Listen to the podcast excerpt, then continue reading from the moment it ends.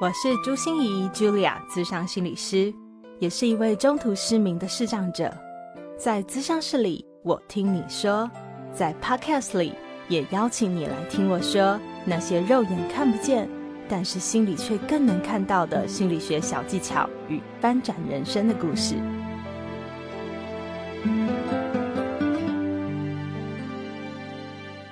Hello，Hello，亲爱的朋友，你好吗？我是朱心怡，Julia，智商心理师，欢迎收听朱心怡说心里话。不知道正在收听节目的你哦，今年是几岁呢？是青少年、正逢壮年，跟我一样有点危机感的中年，或者是即将要迈入我们的银发族老年生活呢？虽然啊，生老病死，我们在理智上都知道这是生命的必然，但是哦，在心情上，我们还是能逃就逃嘛，能躲就躲啊。想说，哎呀，要等到真的不得不面对老的那一天呢，再开始想想，好像也不迟嘛。但是我得残忍的告诉你。真的，那时候才想，已经太迟了呀！这次的多元万星筒，我们邀请到的是哦，整合医学照顾科和安宁专科的主治医师江冠宇医师。如果你经常关注医学相关或者是健康的资讯，一定可以在各大媒体上看到江医师的专栏文章，或者是他的采访报道啊，跟大家宣导正确的医疗观念。江医师融合了他长期致力于老年照护和长照的议题哦，推出了一门线上课程，叫做《老化全方位应对手册》。募资期间只要四一折起，耶，这是什么样的一个优惠啊？输入我们朱心怡说心里话的专属优惠码，还可以再折三百元哦。老化是一个无法避免的过程，我们真的不可能冻龄啊！虽然我也好想哦，但是绝对可以延缓我们的老化，延长我们的健康余命。提早预防，正确了解，有策略的照顾自己，都可以让我们和所爱的人拥有更好的生。活品质，我们就掌声欢迎江冠宇医师。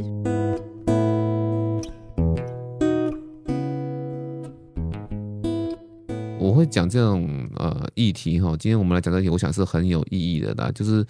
跟早期我们阿公阿妈那个社会比较起来哈，早期想你看哦，那个几乎人口有一半哈都是在我们出生的那个时候，人口有一半都是二十岁以下。嗯对啊，现在哈二十岁以下的大概占的非常非常少，薄薄的啊，哦，的人口比例占的薄薄的，然后有百分之十五、二十以上哈，那是六十五岁以上，我们用三十年的时间完成这个超高龄化社会哈，然后甚至有很多是提早老化的一个现象。对你不要认为说四十岁哈那些老化迹象不会找上你哦，而且会影响到各位的工作哦。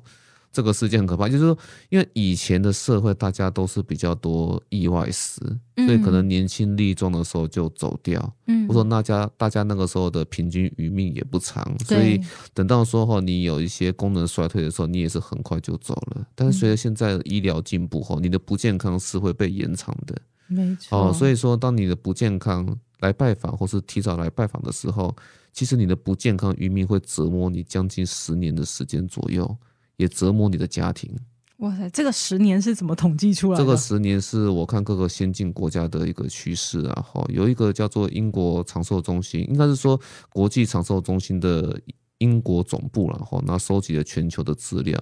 它从进步国家到不进步国家，就是说开发中国家了哈。那总共有一百二十一个国家，然后取出前面二十名。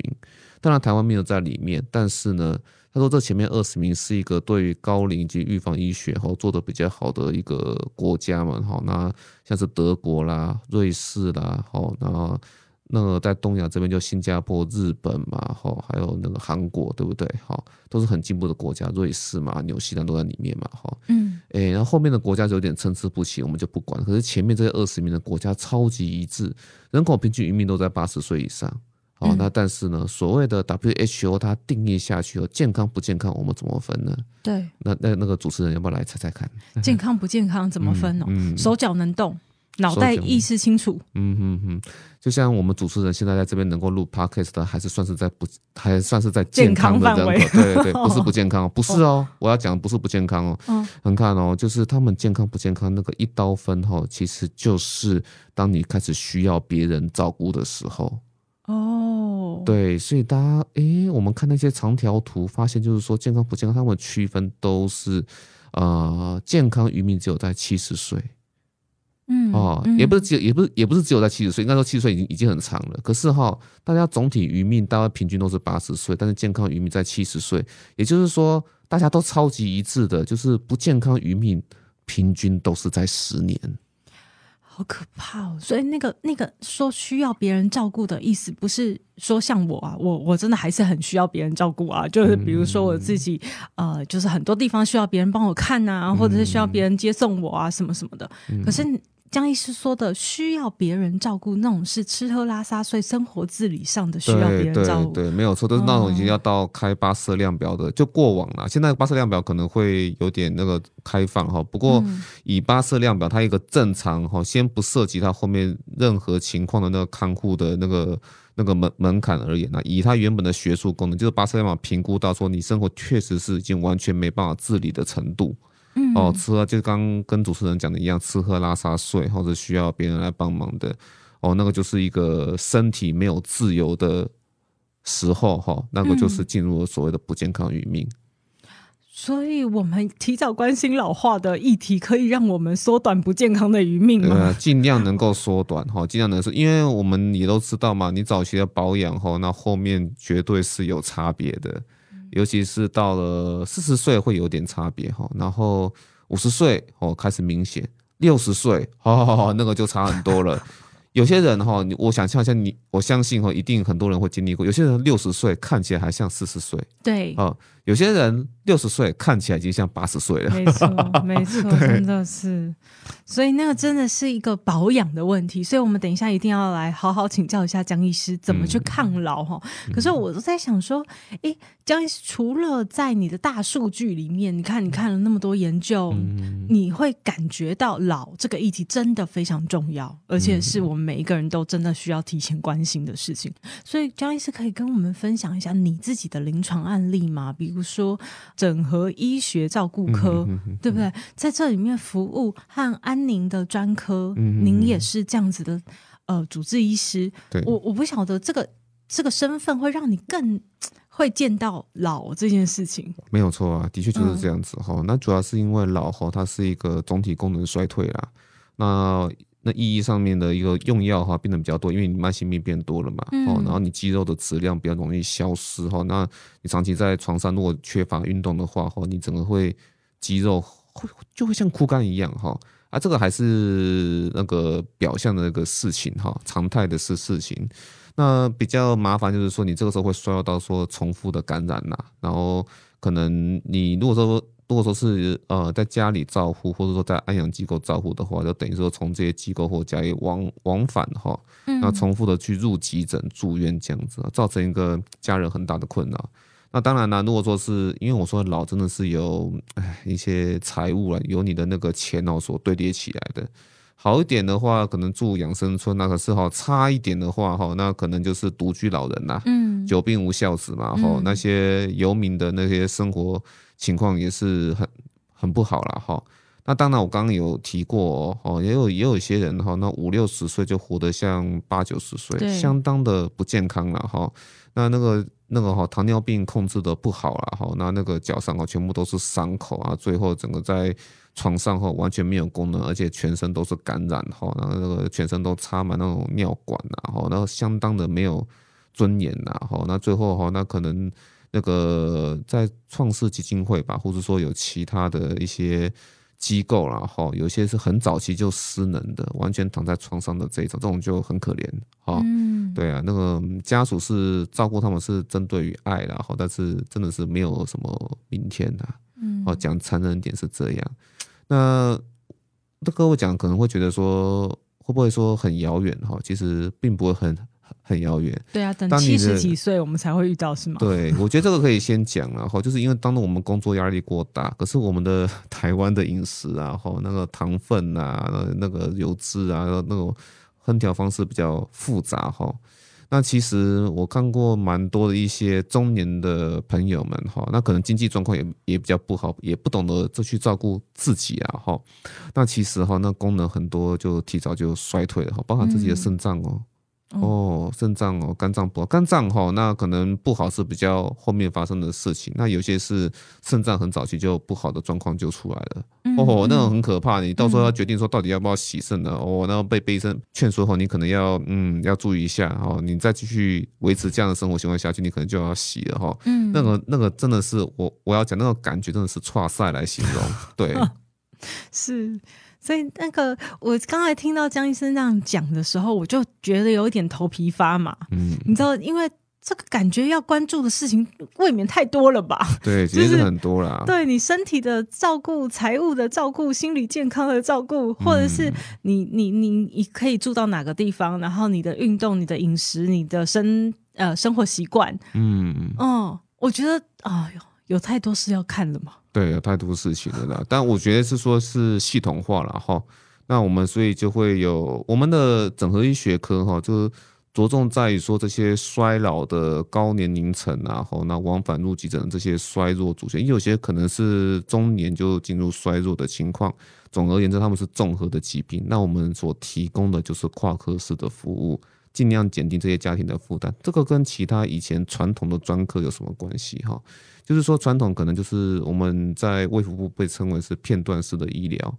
哦，就是说，哎，我心脏科，嗯，哦，治疗好就不关我的事情，或者说我胸腔科治疗好，像那个肾脏科，但是就是说，哈，从那个时候开始，哈，那我就决定说，不想在次专科这边去做法。所谓次专科，就是刚刚讲的是什么心脏、胸腔、这叫次专科，这叫这这个叫次专科，哈，内科是一个大科嘛，哦，那所以说一般来说，医师就会往上去发展这些所谓的次专科。好，那但是就是那个时候有一个新的制度进来，就是整合医学科，还有另外是老人医学科等等啊。哈，那我后来就选择了整合医学科，因为那时候有一些分级医疗的观念，哈，转诊制度啦，还有说那个全人照护的观念哦。那在那个时候，大概在二零一五一六的时候，哈，那被引进到台湾来。那为了就是解决说这些哈，我们分级医疗失当，好，然后那急诊后人满为患啊。那些哈复杂病情复杂的病人哈，然后在急诊后，那收病床的时候被推来推去，那同样 X 光看起来很糟糕的，然后心脏科说是肺炎呐。然后呢，感染科、胸腔科说啊，这个是心脏衰竭所造成的肺水肿啊、肺积水啊，啊，怎么是收我们科呢？啊，大家都在慢慢推来推去。那跟以前的会诊有什么不同？因为哦，会诊哈，它应该是应用在说病房，如果这个病人他有其他科的疑虑的时候，我可以请其他的专家来帮忙。哦，但是说到会诊，我讲讲个很荒谬的事情。我们会说，以前有个医师哦，他为了避免他自己的医疗纠纷，所以这个病人身上有任何的问题，他什么科全部都会，新陈代谢科、心脏科、胸腔科、感染科、哦，肾脏科啊，全部都会啊。你觉得这样子有意思吗？这只是增加医院的行政负担吧？哦，对啊。可是这个是防卫医疗啦，对啊。可是为了避免这样做，因为你其实这样的病人是不是越来越多？以前的病人哈，大概他一个住院下来哈，在阿公阿妈那个年代，大概。那个内科的诊断哈，大概只要两条三条就可以的。但是现在哈，你一个住院的病人哈，大概没有写十行哈，是说不过过去的啦。因为可以挖到很多的病史，因为够老，对不对？可是如果你每一个都是我刚刚这样讲的话，你什么东西都去照会，对，别人的会啊，都要会啊啊！你你不会造成很多人事上的成本吗？是。你在国外你这样搞的话哈，你真的就把房子给卖掉了。对我，我就想到我以前哈，就是生病住院的时候，我十五岁得脑瘤，十七岁失明，然后我十五岁到十七岁，真的就是以医院为家，嗯，我真的就好多医生会到我的床头来，呃，就是我又有皮皮肤的问题啊，又有免疫性的问题啊，又有肺部的问题啊，又有又有附件的问题啊，所以好多医生都会来我的床头。可是整合医疗科是。一个医师负责所有的事吗？对，没有错，基本上的概念是这个样子，就是真的是一个医师哈，他以老人家常见的疾病，好，或者说那个衰老的病人，因为我我讲老可能也不太对，应该是说有个衰弱的病人，一个综合症状的病人，那医师就经验上常见到的这些共同的病症，好，那提供跨科室的服务。所以，我们台湾历史上哈最早的整合医学概念那个病房是出现在长庚啊，并不是在台大，是先从长庚开始。它就是一个那个急诊太拥塞，所以要有个急诊的后送病房。那接下来效仿呢，就是像台大哈，他特别就把它弄成那个整合医学科病房这样子。早期是柯文哲，现在在选选总统的那一位了哈。对对，那但但是跟那个没有关系，就是说早期哈，就是有一个那个呃后送病房，也就是因为在台大医院的急诊哈，那有那种住院超过十天，因为大家互相推来推推去，无法确定是奴属哪一科的病房的病人，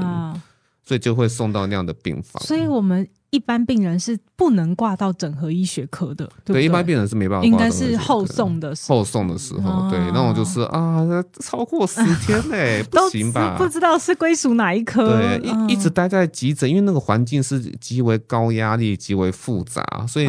病人待太久在急诊是一个品质不好的指标，病人健康会受到影响哦。了解了解，那所以江医师，如果在整合医学里面，你会常常看到这些衰弱的、衰老的。病人对不对？然后你也会长期的去协助，专门去处理这些老人家可能会常常见到的一些状况，对，是吗？没错，是的。对，那为什么你会想要呼吁大家更多的关心？对，因为我觉得从这些哈那病人的故事啊，看到都是有点像房子烧了，我在救火啦。对，我就觉得你 病房的故事，病房的故事是哦，就在救最下游的。那我们就是接受它，哦，然后处理它，对不对？好，嗯。那但是如果说哈，看到这些故事，我觉得如果说能够早一步，哦，那预防这些情况发生，嗯，哦，那怎么样把我们的人生的故事下半场哦走得更漂亮，哦，那其实上半场就要做一些伏笔，做一些预备的啦，嗯，哦，上半场的多少努力会决定你下半场的品质，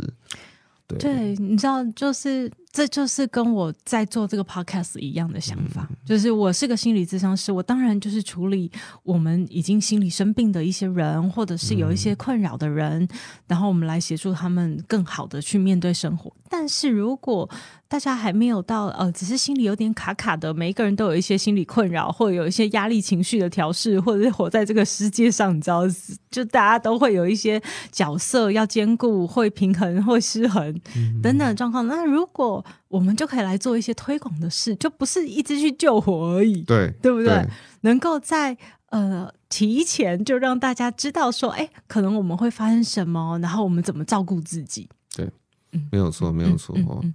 所以江医师一定要来告诉我们喽，我们要怎么照顾自己？因为我我觉得，像我现在已经这个年龄，明显真的明显。就会感觉到，比如说记忆力提取开始有困难了，嗯，然后开始会觉得，哎，以前没有运动还不会怎样啊，我现在这个不是代谢的问题，就是肚子的问题，然后吃的东西也不能变多啦，对不对？很容易就胀气啊，没错没错，对，就有非常多东西开始慢慢扑向我了。三十岁我还没有那么严重的感觉，对，三十岁还不会这么严重，可是三十岁哈，你如果说都乱吃乱的乱来哈，四十岁就很明显了，就就就会。就会出来了，对，没有错。对，所以，嗯，问一下江医师，就是当我们说到抗老，或者是我们要延缓老化的这件事情，我们要，呃。想到的大概女生就是想到皮肤化妆品嘛，就很 保养品有很多。那个是那个是你有你的经济可以负担负担的，对，可以再再求其次啊。嗯嗯嗯。但我想说哈，既然是我们我们的受众是大众，而且一开始我们也讲到说，哎，主持人的受众好像也有高中生们。对。所以哈，我觉得应该讲的更年更年轻化，更大家的生活习惯普遍化一点哈。那当然是从大家的一些生活习惯开始去讲了哈。那我们先讲个比较可怕，也让大家觉得比较惊悚的哈。我们是不是呃，台湾是一个美食王国？对，哦，这个就是衰老风险。OK OK，这个哈分成啊，我想想看，分成两个层面哈。那第一个就是我们最近的研究报告，在十一月很多衰老相关的研究报告都出来哈。第一个是年轻人更容易受到心血管疾病风险的影响。如果说哈在年轻的时候，这不管是二十岁、三十岁、四十岁哈，那如果说你的所谓的三高啊，高血压、高血脂、高血糖都控制不好的话，其实你的脑心血管病变呢，会比预期更早的时间会到来。所谓的那些狭心症、心肌梗塞，哈，那可能四十岁之后很快就报道了。你只要狭心症一次，你就知道可怕了啦。嗯，狭心症其实就是我们的那个心肌梗塞啦。对哦，那心肌梗塞，那那那样子就会造成说你心脏之后哈，那日后哈可能会有一些衰竭的风险，就是变肥大嘛哈。嗯那可能这样讲你可能还没感觉，那我再讲更清楚点好了。我们不是说要多运动嘛？对可到时候你运动又有限制，够可怕了吧？很可怕，对啊，什么运动不能做？呃，也不是什么运动都不能做，而是说你只能适度的运动。哦，哦，你适度运动，那别人可以运动多一点，你就只能适度运动。那这样不是更负面循环？对啊，没有错，是的，是的，很现实吧？嗯，对，这是第一个哈。年轻人其实在现在这个时代，发现是更容易受到心血管疾病的影响。好，这是第一个哈。你的血、你的胆固醇这个时候就要开始控制了。哎，这是第一个。那第二个就是我刚刚讲的，我们的饮食哈，台湾真的是非常的甜。哦，那当然，你去逛那些夜市，喝这些奶茶啦，还有说我们在美国很多人喜欢喝肥宅快乐水、可乐吧、碳酸饮料吧，对不对？嗯嗯，哎，那个会让你的失智症提早到来，而且讲的是四十岁之后的失智症哦，糖会让失智症提早到来，而且是那种游离糖。如果说你是吃固态食物的，那个还比较没有影响。嗯但是如果你是喝那种饮料那个游离糖啊，嗯嗯哎，你那个哈、失智症其实会来的比较快哦。嗯哦，你大家对失智症有概念吗？哎，失智症哈、早期并不是说像电影里面说啊，我我我你是谁我忘记了哈、或者说那个已经那个只剩下明日的记忆这样子哈、哎、那个是已经很很后期的啦。嗯，如果说早期你发现这个人哦，哎，个性变了，脾气比较暴躁，嗯。然后讲话比较有攻击性哦，或者说哦，他可能在开车，可是开车回来后可能会有一些擦撞哦，或者说哈，哎，诈骗哈，哎，你说那个在非洲哈有个大奖，你居然还相信 诈骗简讯？我们台湾不是诈骗王王国吗？哦，所以那个超好测的呢。你只要说哈，这个人哈真的是有失智症的那个早期倾向，我们所谓的财务管理失当啊哈。嗯，哦，台湾有这么多诈骗讯息哈，他一定马上就上当，对不对？对，我还记得我妈那时候有问我，她嗯说：“如果朱信我我有一天呢、嗯、会得一种病，所以走了，好、嗯你喜欢我得中风还是失智？”我就说：“中风是辛苦你啊，失智是辛苦我啊，啊，对哦，你讲的非常好，对吗？讲的超好，对，嗯没有错，没有错，嗯完全正正确。因为中风哈，我们现在治疗呢也会延缓中风，可是这个只是延缓那个时间哈，其实整个过程你会更加的辛苦啦。嗯，对，那失智症哦，其实是会拖累一整个家庭。那虽然我我知道有些宗教团体他会说啊，他虽然把你忘，但是爱他不会忘记。这个其实是比较偏安慰的一个说法啦，哈。但是事实上，在照顾这个失智症的过程中，你很可能会把你的爱给磨光啦。我其实是一个很注重照顾者本身的那个心理的健康状态，因为被照顾者的品质是由照顾者所支持起来的。是的，对，如果说你不嗯希望照你的家人哈或你的伴侣哈把你照顾到时候整个人都精神崩溃的话哈，你你最好就是尽尽量不要进入所谓的提早的失智的状态啦。嗯对啊，我觉得是我觉得是这样，所以刚刚讲的已经两个风风险了哦，你的那个。呃，心血管哈、其实在这个时候，年轻人是很更容易提早到来，是跟以前比较起来，哦，年轻人提早报报道了哈、嗯。那另外一个就是你那个含糖饮料、嗯。哦，那其实就会造成你提早失智症的风险。那当然就是那些呃，还要再讲一个哈、就是我们刚刚不是有讲到一个肌肉嘛，现在开始很重要了嘛，哈、嗯。我想哈、我觉得东方人有个很烂的一个习惯啊，哈，我讲烂就是说都喜欢这细乌枝啊，就是哇腿要细细的才漂亮，对不对？哦，哎、那个不对像纸呢，片人吗？哎，对，像纸片人 那个不对呢。嗯，那个那个不对，那个那那那个会让你基本的那个代谢一天的那个基础代谢肌量，肉量对肌肉量代谢量那个是不够的，嗯那个很可怕。哎、应该是说哈，我们的腿哈，我都教育哈那个呃来医院哈那实习的护生们哈，我都教育他们哈，你们的腿，你们有没有订过那个生乳卷？有啊，有，嗯有没有订过比较大点的年轮蛋蛋有糕？有有有，你们的腿要跟他一样粗，知道吗？不可以比他还细，不可以。哈腿哦，腿要量起来哈，哦女生嘛至少要三十三公分以上啦。那这样讲就是说哈，就是因为她的那个肌肉量哈要够，哈，腿是第二个心脏，那当然手的握力也要够哈，那整体的肌肉是要这样子来评断的哈。那我讲那个为什么哈，那个腿的肌肉很重要。那除了说是代谢，我们年轻人讲代谢，那可是我会看得更远，就是说这个人的一个摔倒的风险。我们最近哈有一个研究哈，发现就是说啊，那个。哎，你想想看呢，我们现在有个很好的追踪照顾制度，都会有各管事的建立去追踪已经发生第一次事故的人，他之后的一个状态，对不对？嗯。可是研究哈，就是说，哎，我实验组对照组，一个是没有做社区的一个追踪，一个是有做追踪，就是说一个人跌倒之后他收案。好，那我各管师哈去做个追踪，就是说啊，你跌倒之后有没有后来再发生第二次、第三次的跌倒？然后每次都跟你做一定程度的预防关心，就是说，哎，你要尽量做个预防跌倒的一些措施哈。那最终说他有没有第二次、第三次的跌倒？实验组的要组比较起来哈，那有没有个显著的差异？答案是很可惜，没有。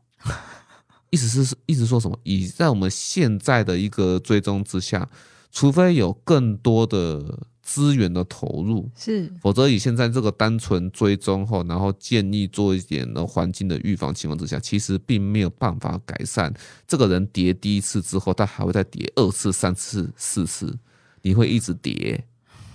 这个为什么跌倒，就是跟你的肌肉是有关系的啊。是是。所以肌肉的品质要怎么训练起来？不要被那个世俗的美所 影响。对对对，就是好像细细瘦瘦的。运动量要够了。你如果能够走到跟那个达赖马拉一样，达赖马拉是每天走跑步机的呢。你大家有没有看过那个画面？达拉马拉他是走跑步机的呢。啊，你有走吗？嗯，如果你没有的话，常坐办公室的话，小心。你要 你要小小心的啊，对，嗯，那诶，我我现在就觉得心情好多了，因为我早上啊，其实才去跟我的运动教练去运动，然后他就给我弄那个大腿的那个重训，就是要要勾起一个很重的。铁块那种那种东西的，然后他就说：“哇，你的大腿是我的成就感，你看它那么粗那么壮。”我就说：“教练，你知道我是女的吗？你这样讲我不会觉得开心。” 现在要很开心。对对，现在讲我觉得也比较开心一点点。对对对，虽然粗壮不是一件好事的感觉。粗壮其实是好事，嗯，其实是好好的。当然有时候是有时候更进一步是看肌肉的质量，有些人哈肌肉。没有那么的粗，但是它的那个密度是很高的。嗯，对，也有这种，可是我觉得这个还好啦。这个就是你在那个腿围以上，这样就好了，好不好？对对，就小腿肚了，小腿肚就有在那个以上就好了。OK，不求多哈。嗯嗯嗯。所以你看，医生已经告诉我们三件最重要的事情：抗老要注意三件事，就是年轻人，请你不要轻忽。对不对，对轻忽这个胆固醇的指标啊，血脂指标对这个东西三高，嗯，好像离我们越来越近了。所以老这件事情，可能不是像我们以前说三十岁以后或四十岁以后你才有感。如果你以前没有存好足够的资本，对，其实有时候在更年轻的小朋友们哈，是肥胖问题啦。啊，对，这就为这个就是为什么说教育部哈，我忘掉是教育部还是国健署哈，有要求说在校园里面要成立那个减肥训练班呢。对啊，这个真的要做，不然这个其实长大之后都是很大的一个问题啦。对啊，所以如果你你看，第一个是青少年，我们还是要注意我们的胆固醇；第二个是呃，刚才医生有说我们的含糖的这件事情，糖分的这件事对我们有这么大的伤害。嗯嗯。失智症的风险，然后第三个是我们的肌肉量，对，有没有把自己弄起来？跌倒最最主要是因为这些老人家的那个肌肉是有点训练不太起来了，所以你一旦发生第一次跌倒后，那后面二次、三次可能都是无法避免。对，当跌多次，你可能就是离天国就。将近大家知道老人家跌倒一次都很重大，对，没错，对，所以真的是，如果我们现在还动得起来，赶快不要形成那个负面循环。没有错，没有错，就是哈，其实一个良好的一个抗衰老的习惯哈，就是说哈，你的食物哈，尽量是减少那些自由基和胆固醇呐，哦啊，然后呢，接下来就是说哈，你的运动量哈，其实是要足够。那大家如果看到自己的大腿那个肌肉量足够，那是很好的一件事情呢。不过我觉得哈，就是说，如果要求对自己要求比较高一点，要累积一点股本的话哈，那应该就是说哈，尽量是自己哈一周里面有五天以上是在运动的，而且每次运动要爆汗，对，要爆汗，不求你多啦，你可以，你可以那个心，这今天心肺，明天那个抗阻力训练，就是那种举重了哈，要小心自己的脊椎了哈，就是说那个抗阻力训练和心肺训练哈，它可以是交替的哈。那但是就是尽量每次都暴汗啊，那有有流汗，那其实那每一天的那个代谢哈，还有说肌力训练的效果，其实就已经到了。嗯嗯嗯，我我刚才也听到医生说了一个让我觉得嗯很棒的事，因为我觉得在医疗体系里面能够去照顾照顾者。就是能够去关注到照顾者的议题，就因为大家都处理病人的问题，对对不对？可是医生会去关注到照顾者这个议题，这个是新趋势啊！哈，因为在不是这个不是只有在台湾呐，在国外其实也是一样哈，因为国外就已经注意到说，很多在照顾罕病的家庭、罕见病啊，哈，可能就是那些唐氏症啊，或是玻璃娃娃啦，哈，连多糖症嘛，哈。哦，那一些那个罕病的小朋友的家人呐，哈，那其实照顾小小朋友哈，那其实心里都是受伤的相当厉害，到最后可能都会有悲剧出来哦。好，那现在我们台湾社会也是看到说，在那个高龄的浪潮之下，有些是慈悲杀人哈，是什么意思？就是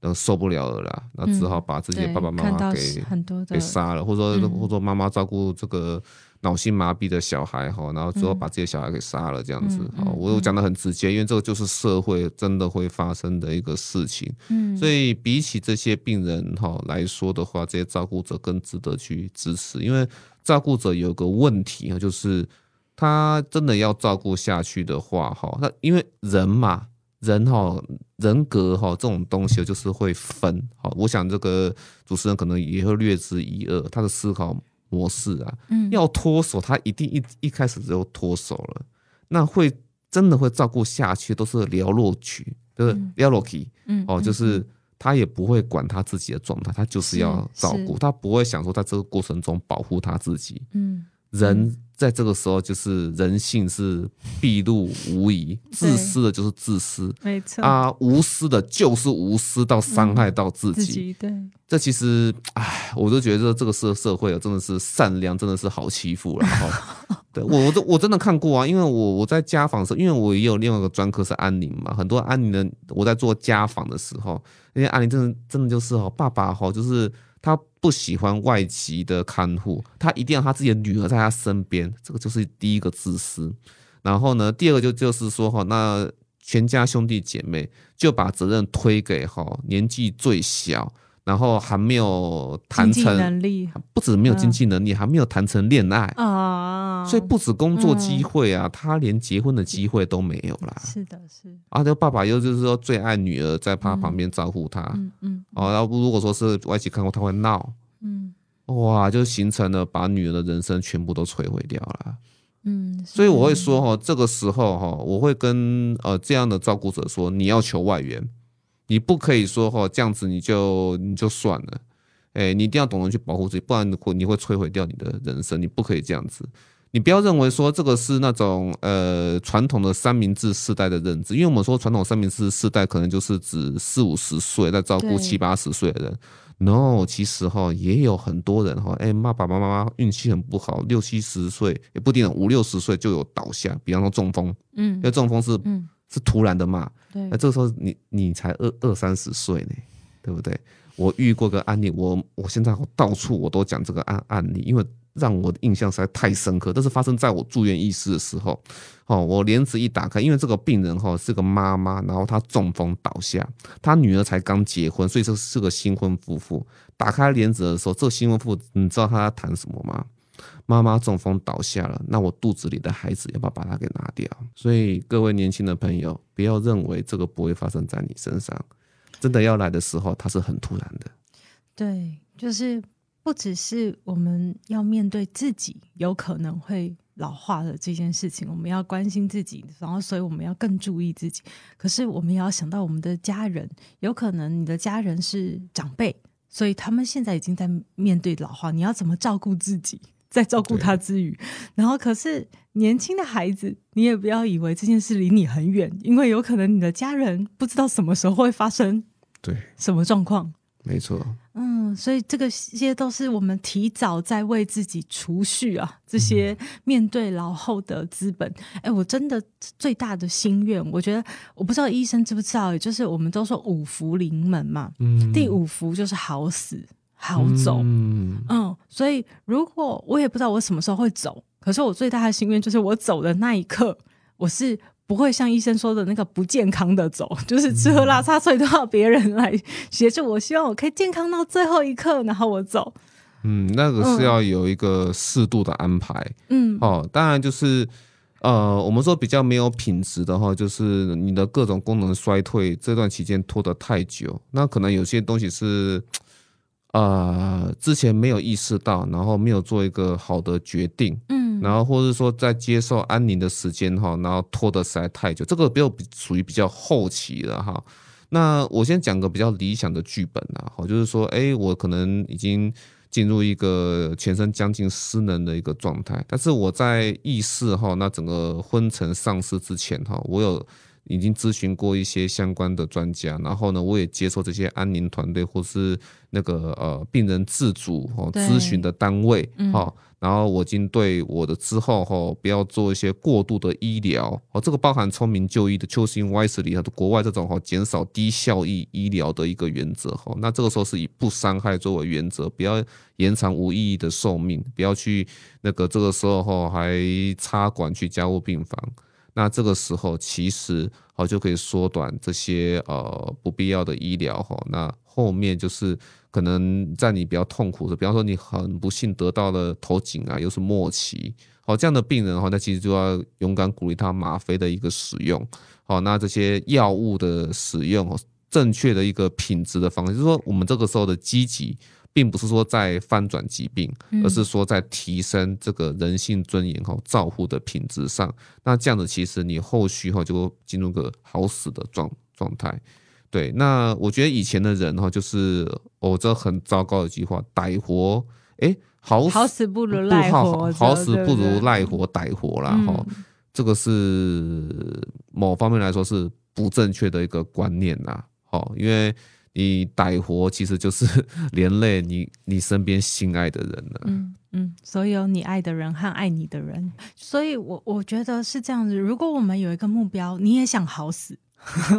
你也希望你身边你爱的家人，然后你也希望，嗯，爱你的人也都能够好好的过他的人生。没错，对，那我们就为了这个目标开始努力一下，没错，开始更多的关注这个有关于我们无可避免的老化的这件事情，对我们所造成的影响。我要跟大家说哈，其实哈。你不要认为说哈六七十岁就一定是一个衰退的人生了哈，你要看看我们现在总统大选，这些人年纪都几岁了，还在拼命找下一个工作哈。了不起啊，了不起！我爸爸也是那个永不言退的人啊。对对，高龄哈也可以功能这么好，更何况是我们呢？哈，所以就是哎，我们其实是那些老年的健康哈，我们是可以做得到，延长健康余命。对，要从现在就开始做。非常好，所以张医师有推出一套线上的课程，专门来告诉我们怎么全方位的面对老化这件事，对不对？对，这是老化全方位应对手册了哈。那当然讲的老化好像是说我们好像将近五六十岁才会遇到的事情，其实就是刚刚我们的内容所讲哈，并不是这样，而是说我们现在就要开始做。避免这些哈衰退、老化以及这种各种人生不便和提早找上你，影响到你的工作表现，还有你的生活各种各式各样的幸所以江医师可以跟我们说一下吗？就是在这个线上课程里面呢，除了像今天我们听到了一些些呃一些观念、一些方法，然后一些我们特别值得留意的事情以外，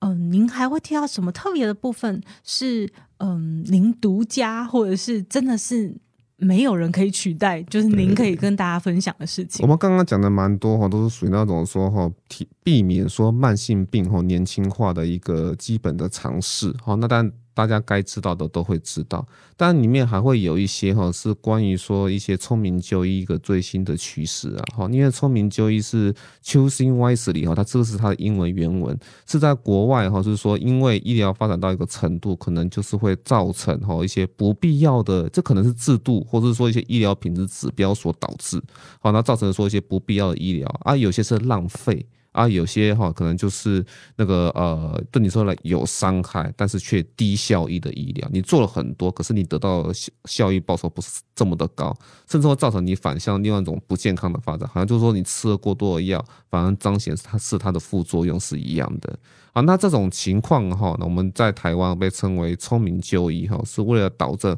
我们国内哈。第一个当然是制度面是希望说健保不要有过多的浪费，但是更深一层面就是说病人要懂得哈选择自己哈那个呃有真正有帮助的医疗。然后懂得呢，跟呃你的医疗团队、你的主治医师哈、医疗人员哈去做一个水平的讨论，不会说哈有些医师哈他比较强势，他讲什么你就听什么，而是说你要懂得哈去跟医师就是说，哎，你给我的选择有没有其他的选择？哦，有没有说哈那个如果我这个不做会有什么后果？或者说有没有其他哈？哎，在经济上哈是选择对我来说是我比较可以负担的。哦，那所以说，并不是医生对你讲你就照单全收，你还是要有一个程度哈，那可以跟医生讨论，而且并且在尊重医疗团队情况之下，你可以达到哈那个你可以减少自己被伤害的一个机会。对我真的觉得江医生真的是知无不言，言无不尽哎，就是 很想要请全力，然后把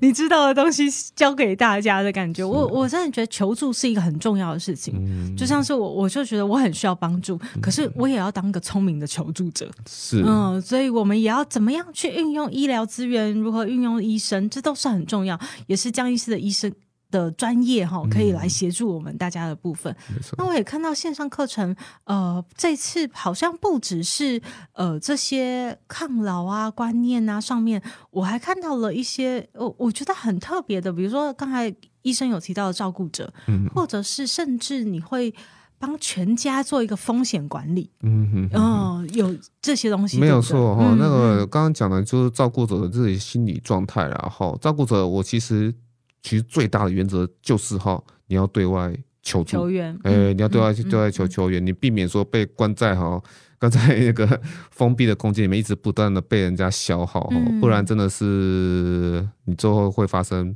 悲剧啦哈。因为说真的啦，这种事情就是一个沉重的负担，考验长期的人人性，到最后会不会说？就跟别人讲的一样，吼，你每天的付出，你长期对人的帮助，有一天你不帮了，人家就认为你是坏蛋，嗯嗯，会不会这样？哎，有啊，照顾者跟那个被照顾者，哈，最后被照顾者视照顾者如仇人，也会发生，这是第一个啦，哈。那大家全家的风险，哈，那当然就是一个。呃，但是在讲，比方说我们整个财务的一个规划，嗯，因为真的啦，老后的生活哈，真的就是用钱所堆叠起来的，所以真的早一点去做这些类似像保险这样的规划。我们之前有总统候选就有提到所谓的长照保险制，但当然个对或不对哈，那个交给专家去讲。但是哈，大家大家要知道，这个是从八年前的总统大选就一直在吵说，我们的社会因为因应这快速的老化。会有很大量的这个财务的需求，所以回到从制度面回到你个人来来说哈，那你要做好怎么样程度的财务需求，而且是整个家庭的啊，那这个可以跟大家来说做个讨论。这并不会只是不，并不是说跟大家做商业的说推销哪一个保险，而是说有哪些项目你可能要先做到。哦，那这个是跟大家可以来分享的项目了。对，所以这些知识、这些技术或者是这些想法，都会让我们以后更聪明的在面对老这件事情。好，那呃，张医师也提供了我们朱心怡说心里话的专属优惠哦，而且我觉得好夸张哦，就是募资期间四一折起，这是什么样？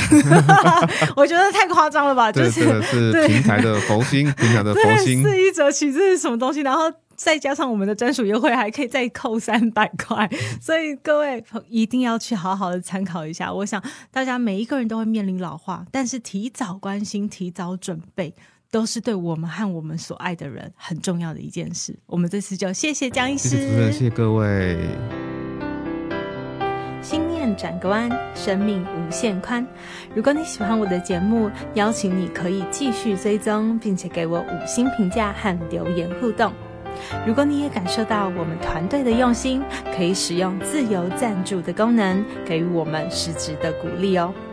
咨商需求、合作邀约，或想要了解更多心理学的知识与故事，节目说明栏中都有我更多完整的资讯哦。